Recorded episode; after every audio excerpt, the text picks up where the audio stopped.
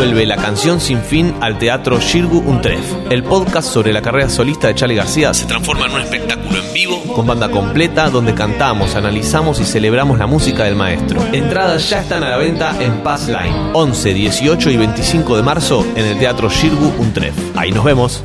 Nos metemos con el próximo tema y lo seguimos leyendo, ¿eh? sigan escribiendo que los vamos a leer eh, en unos minutos nada más.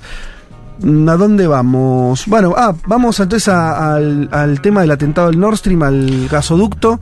Eh, ¿Por dónde quieres arrancar? Bueno, por la noticia. ¿no? Decíamos en septiembre del año pasado, aparece esta noticia acerca de bueno, un sabotaje, una explosión que eh, pone fuera de servicio a tres de los cuatro gasoductos que componen eh, Nord Stream. ¿no? Hay Nord Stream 1, Nord Stream 2. Hablamos del principal gasoducto que transportaba gas barato, ¿no? Porque esa era la principal eh, clave, ¿no? digamos que era gas más barato que de otras fuentes, desde Rusia a Alemania principalmente y después a otros lugares de eh, Europa. Un proyecto por lo demás muy rechazado históricamente por Estados Unidos y más en el último tiempo Ucrania.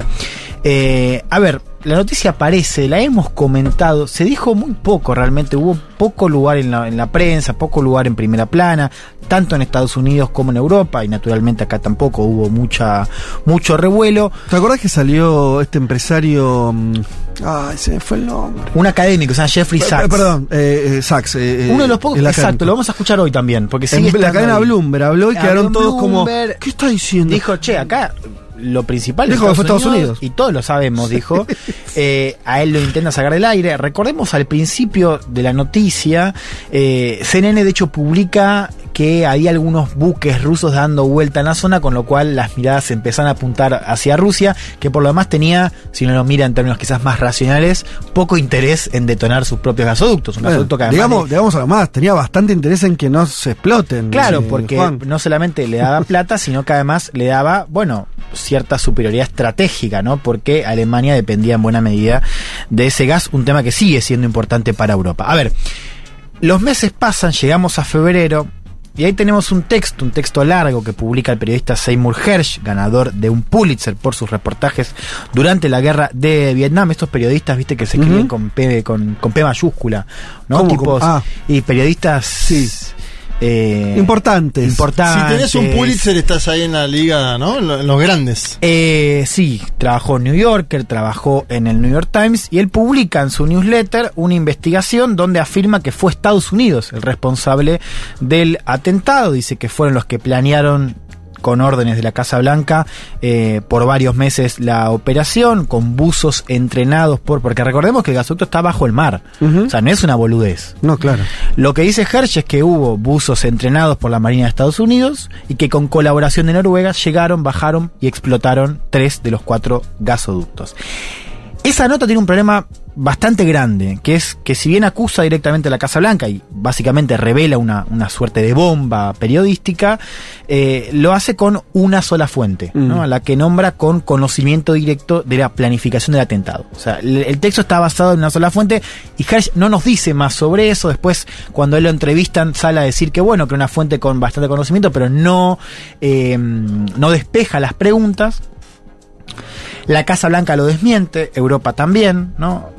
Hacen alusión a lo que forma parte de los últimos años de la carrera de Hersh, donde, bueno, se había desprestigiado un poco, había publicado dos reportajes eh, que habían sido muy cuestionados por las fuentes y por la veracidad del informe. Hablamos de un reportaje sobre uso de armas químicas eh, en Siria, donde eh, Hersh lo que hace es culpar al, al gobierno de eh, Al-Assad, y después otra sobre el operativo eh, de asesinato de Bin Laden, ¿no? Eh, o sea, un poco se lo retrata a como un periodista caído en desgracia y con, con esa idea se también se... eh, Por, por, por tener una línea que no es. Sí, no, por Por dudas que, que había dejado, por- claro, por, por- en parte por la línea, pero también por las dudas que habían dejado esos últimos dos reportajes, que además no habían sido publicados ni en New Yorker ni en New York Times. Uno la publica la London Review of Books, que igual es un medio bastante prestigioso, eh, pero digamos, con esa información, tanto en Estados Unidos como Europa, se van a bajarle el tono al reportaje Hersh, que por lo demás tampoco tiene mucho revuelo, o sea, lo comentamos nosotros, se, se vio en Twitter un poco, pero tampoco es que fue una cosa que vos decís, bueno, estuvo en todos los diarios europeos, ¿no? Eh, bueno, así llegamos a la semana pasada, donde se publican varias investigaciones, o dos muy importantes, en un día de distancia, o sea, salen casi al mismo momento. Una del New York Times y otra de origen alemán, de las cadenas televisivas ARD y CSWR, con el diario de o sea, fueron tres medios alemanes, que apuntan, y acá cambia la hipótesis, a un grupo pro-ucraniano. Eso es lo que nos dicen las investigaciones, que fue un grupo pro-ucraniano eh, el que estuvo detrás del atentado a eh, Nord Stream.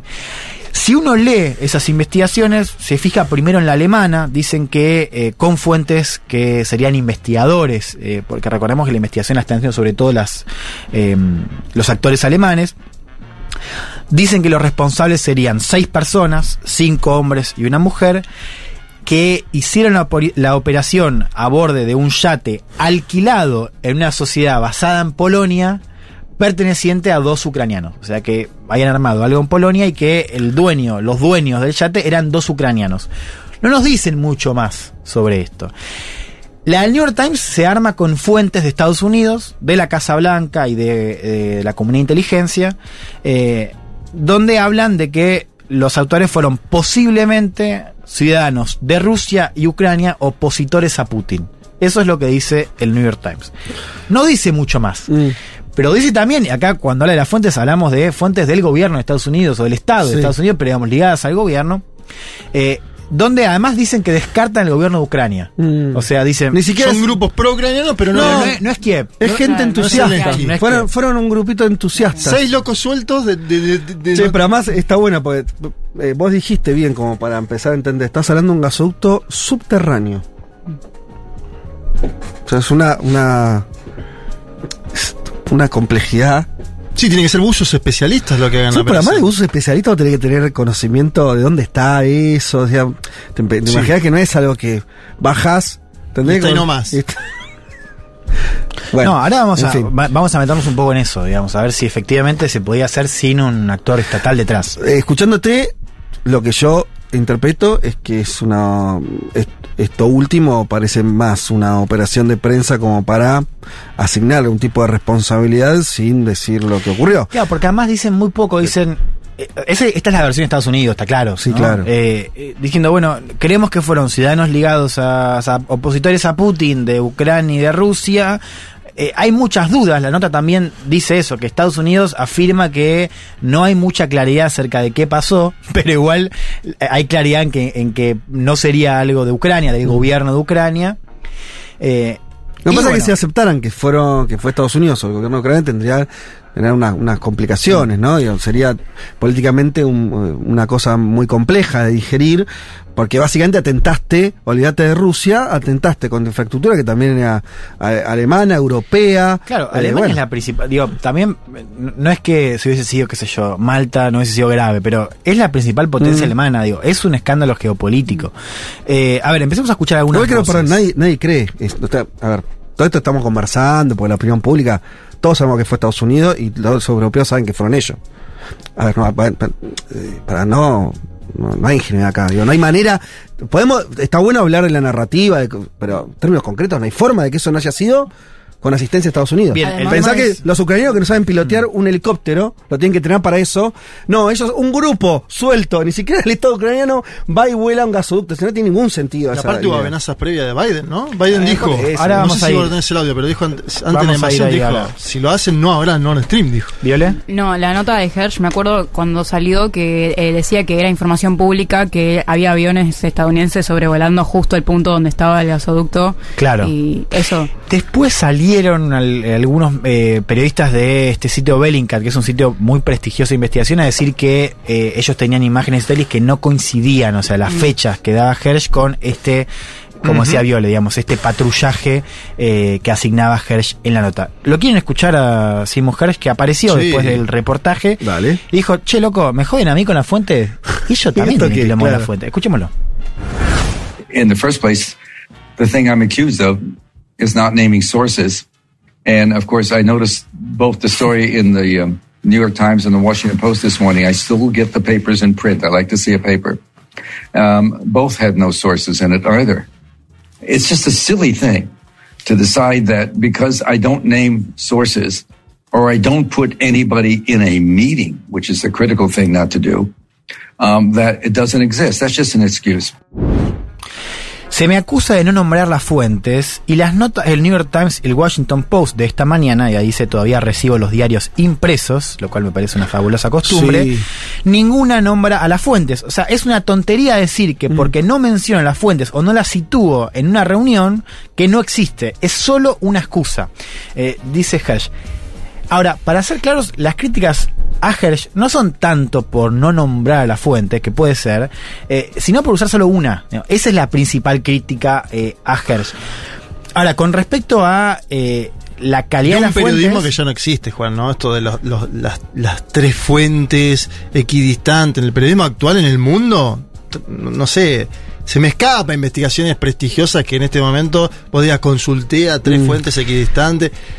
Y bueno, pero Estamos hablando, de- sí, lo juzgan con la vara de él, ¿no? Un hombre que Claro. investigó en Vietnam. Sí. Estamos en un mundo periodístico Sí. donde las tres fuentes no existen nunca. El, el- el problema de las, de las notas de New York Times es que hay más de una fuente, pero hay un problema también con la calidad de esas fuentes, Claro, digamos, sí, que ¿no? son eh, directamente, no, pero además digo, son directamente fuentes eh, que representan el gobierno de Estados Unidos. Sí, claro. Eh, y hablamos de medios, de hecho lo dice Hershey en la nota, la pueden escuchar, son 20 minutos donde él habla un poco de, de, de lo que está pasando, la investigación, y también habla mucho de periodismo, lo cual me parece que está buenísimo, bueno, mí me encanta. Eh, paréntesis, record- eh, el texto de Hershey está muy Sí. bien escrito, el, Claro. me di cuenta que ver, vos me podés decir, no sé, la dictadura comunista de Xi Jinping, pero si está bien escrito, o sea, ya tengo una debilidad, como es un problema que... En fin. ¿Te gustan los periodistas de antes? Está sí, bien, Sí, boludo, está no bien. puedo negar. Bueno, eh, escribe bien, la verdad que eh, Hash. Bueno, dice, eh, claro, ellos también tienen un problema con la calidad de las fuentes, ¿no? Eh, y habla un poco también de, bueno, dice, el, el New York Times hace muy buenas cosas, pero esta no la hizo bien. O sea, acá no estamos, no, no estamos viendo un medio que, que pone todo su poder de periodismo de, investigación a favor de, de desenmascarar un poco qué pasó con esta eh, historia, ¿no?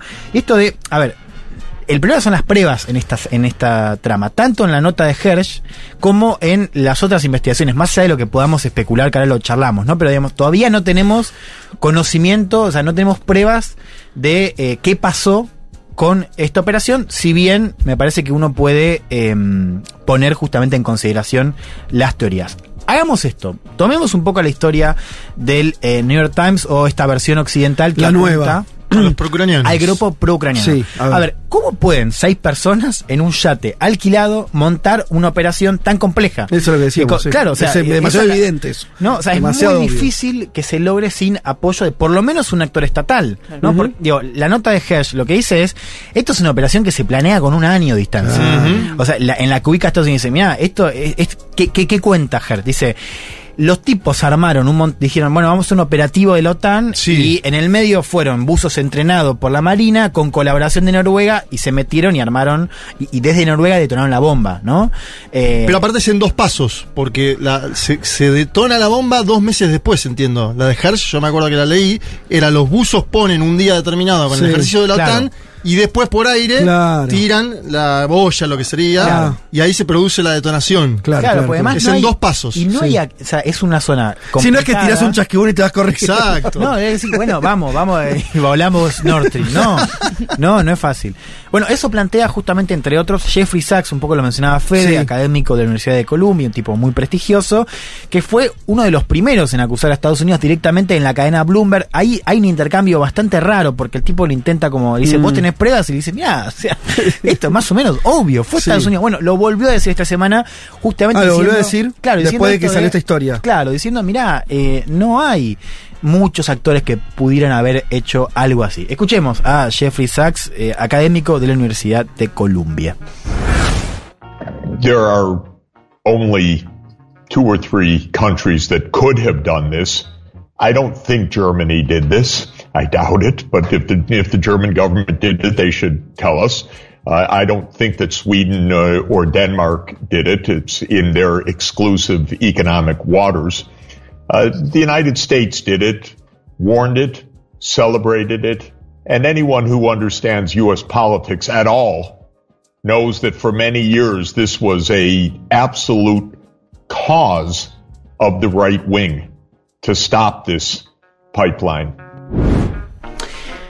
Hay solo dos o tres países que pudieron haberlo hecho. No creo que Alemania lo haya hecho, lo dudo, pero si el gobierno alemán lo hizo, debería decírnoslo. No creo que Suecia o Dinamarca lo hayan hecho. Estados Unidos lo hizo, lo advirtió antes, lo celebró, y cualquiera que entienda la política de Estados Unidos sabe que durante muchos años esta fue una causa de la derecha. Correcto, porque además, una cosa que es previa a la guerra, o sea, no le puede echar la, eh, la culpa a Putin de esto, que es, esos gasoductos se hacen bajo la idea europea rusa de que mayor cooperación, Claro. menor posibilidades de conflicto como el que estamos de hecho viviendo. Esa era la tesis europea y rusa, pero la yankee explícitamente fue siempre estar en contra de esos gasoductos Sí. previamente a la guerra, lo cual te agrega además un dato de información pública. No estamos en ninguna teoría de conspiración, simplemente los yanquis siempre les pareció mal ese gasoducto porque ellos no tenían esa teoría de que acercar a Rusia a Europa, sino mantien- más más bien alejarla. Sí. ¿Quién hizo los gasoductos del parte de Alemania? Angela Merkel. ¿Qué presidenta alemana, o mejor dicho, qué canciller alemana estuvo investigada por la NSA de los Estados Unidos? Angela Merkel. Sí. En las Digo como- escuchas, decís. digo como para mostrar, acordate cuando, cuando la NSA pincha el teléfono de Dilma en Brasil, es el mismo momento que pincha el teléfono de Angela Merkel. Gasoducto que por cierto fue sancionado por Donald Trump, casi en el Claro. ocaso de su presidencia, y que, y acá un poco lo decía Juan, esto de que Biden lo dijo públicamente. A ver, escuchemos esto porque está dando vueltas en, en los textos que estamos comentando. Biden, unos días antes de la invasión eh, rusa, con Olaf Scholz parado al lado, el canciller alemán, lo cual no es un dato geopolítico menor, dice bien claro, dice, si Rusia invade, vamos a volar Nord Stream 2. Lo escuchamos al presidente de Estados Unidos unos días antes del inicio de la guerra en Ucrania. If Russia invades, uh, that means tanks or troops crossing the uh, the, the border of Ukraine uh, again. Uh, there will be uh, we there will be no longer a Nord Stream two. We we will bring an end to it. We will. Uh, I promise you, we'll be able to do it. Si Rusia invade, y eso significa tanques cruzando la frontera de Ucrania, ya no va a haber Nord Stream 2. Le pondremos fin, les prometo que seremos capaces de hacerlo. Bueno, bueno, boludo. Che, no había escuchado eso, pero dale, va. ¿Qué, qué fuente? Dos, tres fuentes. Tengo Ahí una. tiene la segunda fuente. la consiguió el Acá- Pulitzer. acá yo me El pongo- presidente de los Estados Unidos, Me voy a boludo. poner. eh, no, no, yo estoy de acuerdo, digamos. O sea, creo que. Yo Lo me- pones muy fuerte decir, si, si Rusia cruza un tanque, vamos a terminar con Nord Stream 2. Rusia cruzó el tanque y terminó con... O sea, qué sé yo, boludo. Sí, no, no envejeció bien. Uno diría también, bueno. no, sí, dijo la verdad. eh, es tentador decir que acá está todo. ¿Y qué más querés? Faltan las pruebas de que, cómo pasó. Dale, boludo. Pero bueno, porque escúchame, yo te estoy armando la, la no, justamente no, mostrando las pruebas. Eh, Ya tenemos dos fuentes, Seymour. Seymour. Futuro, como reveló Futuro. Digo, pero No, no, para el que no haya escuchado lo de Biden es muy impactante. es, es no me, fuerte. o no me fuerte, acordaba. le pregunta, dice, ¿cómo lo- con el canciller al lado? Claro, Y dice, claro. ¿cómo lo hace? Dice, ¿Qué no, es de- ¿Eso es de, febrero? Sí, le dice, tranquila, y nosotros vamos a hacerlo. Te prometo que vamos a ser capaces de hacerlo. Voy cerrando con esto, porque acá nos Dios. falta un personaje en esta historia, ¿no? En esta trama, para entender lo grave que estamos comentando, que es Alemania en primer lugar y después Sí. Europa, ¿no? Porque, a ver, Esa era, ¿sabes que siempre fue mi duda? Es, Alemania permite, Alemania dice que sí, Alemania se la, se la mete, o sea, quiere decir, no le preguntan. Eso no. traje eso esto, es ver, interesante. eh, porque para entender, digo, más allá del escándalo de lo que sería montar un atentado y atribuirlos, o sea, atribuirlo a otro actor, digo, de confirmarse es una gran mojada de oreja a Alemania, ¿no? Que insisto, Es es que en cualquier, digo, si se lo hace a cualquier país europeo, digo, pues es una violación a la soberanía, etcétera, etcétera. Ahora, es la principal potencia europea. Sí. digo, no, no es una boludez. Eh, a ver, quiero que escuchemos al ministro de Defensa de Alemania, que apareció esta semana en una cumbre en Estocolmo y salió a bajarle el precio eh, a las revelaciones, dijo que había que esperar. Y avisó también y deslizó otra teoría de que esto podía ser una operación de falsa bandera, ¿no? Eh, escuchemos al ministro de Defensa alemán, luego lo voy a traducir. Und wir müssen ja deutlich unterscheiden, ob es eine ukrainische Gruppe war, also im ukrainischen Auftrag gewesen sein könnte, oder eine pro-ukrainische ohne Wissen der Regierung. Aber ich warne davor, voreilige Schlüsse zu ziehen. Es gibt auch Hinweise, die nicht von mir sind, aber Meinungen von Experten. Ich mache sie mir nicht zu eigen, aber ich will darauf hinweisen, dass auch darüber gesprochen wird, es könnte auch eine sogenannte False Operation gewesen sein. Auch das wäre nicht das erste Mal in der Geschichte solcher Ereignisse. Von da hüte ich mich davor, voreilige Schlüsse zu ziehen. Tenemos que hacer una clara distinción de si fue un grupo ucraniano, si fue algo que ocurrió bajo órdenes ucranianas o si fue un grupo pro-ucraniano que actuó sin orden del gobierno. Yo advierto acerca de no apurar conclusiones, hay indicaciones, no mías, pero de expertos técnicos, y las quiero señalar porque hubo discusiones sobre que esto pudo haber sido una operación de falsa bandera. No sería la primera vez en la historia que pasa esto, ¿no? Falsa cual- bandera sería que alguien lo ha, o sea, eh, lo hace para que sea atribuido a otro, ¿no? Claro, ¿no? Lo cual te- también, o sea, más allá de, lo, de lo ridículo que puede Sí. sonar, también hay que entender que no es una operación compleja. O sea, Claro.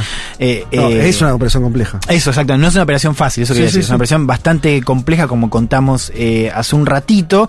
A ver, si está involucrado Estados Unidos, es un escándalo geopolítico grueso, ¿no? También para entender quizás cómo quizás Alemania intenta bajar el precio, porque hay presión, o, o debería haber presión, para que Alemania haga algo, digamos. Pues él, insisto, la principal potencia europea, donde tenemos un aliado importante señalado. Ahora, si es Ucrania, supongamos que no fue Estados Unidos, fue Ucrania, Sí. como dice el New York Times, y hubo algún tipo de apoyo del Estado o apoyo del gobierno, esto puede complicar el apoyo militar de Europa y sobre todo Alemania. Aquí que es uno de los grandes temas de este momento, esto de que Alemania siempre parece que dice que no, pero manda todo lo que le piden. Mm. Así que esto, si, es- si esto se confirma, bueno, pondría en riesgo. Te hago una pregunta. ¿y el a, a apoyo. qué, a qué actor le interesa eh, eh,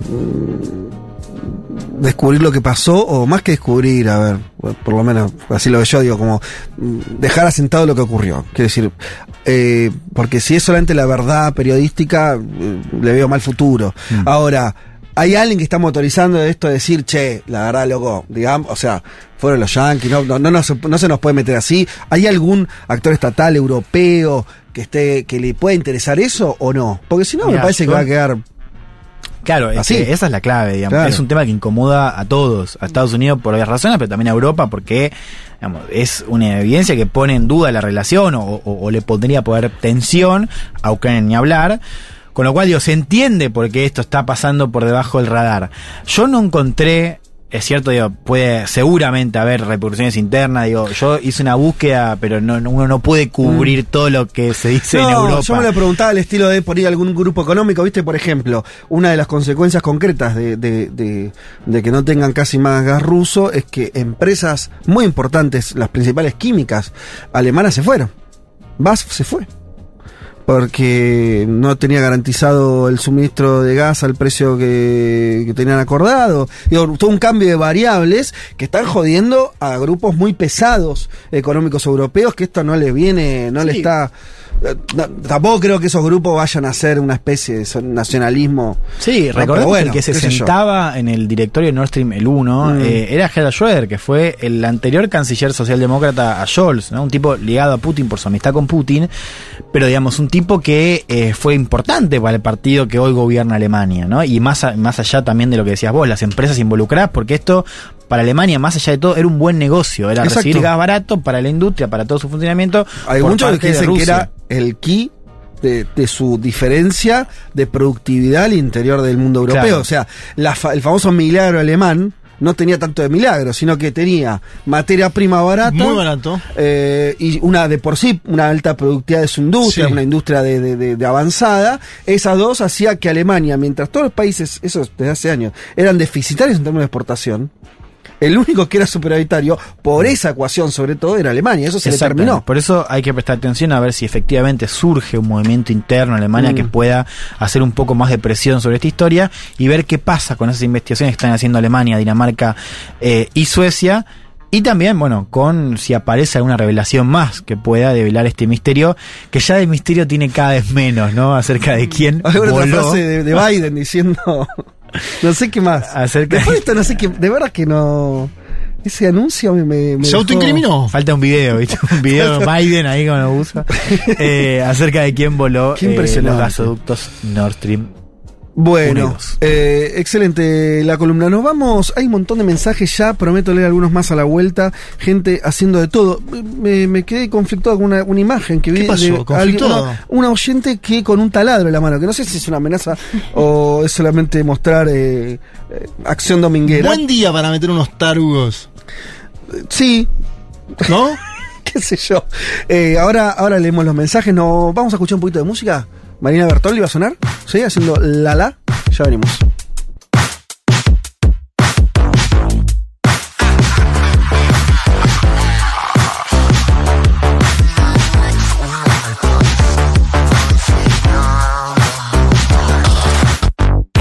Again, tengo un ritmo tonto. Voy detrás de todo, estoy sin como como choco. Se para le pateo la puerta. No acepto que me miren los demás, no me miren más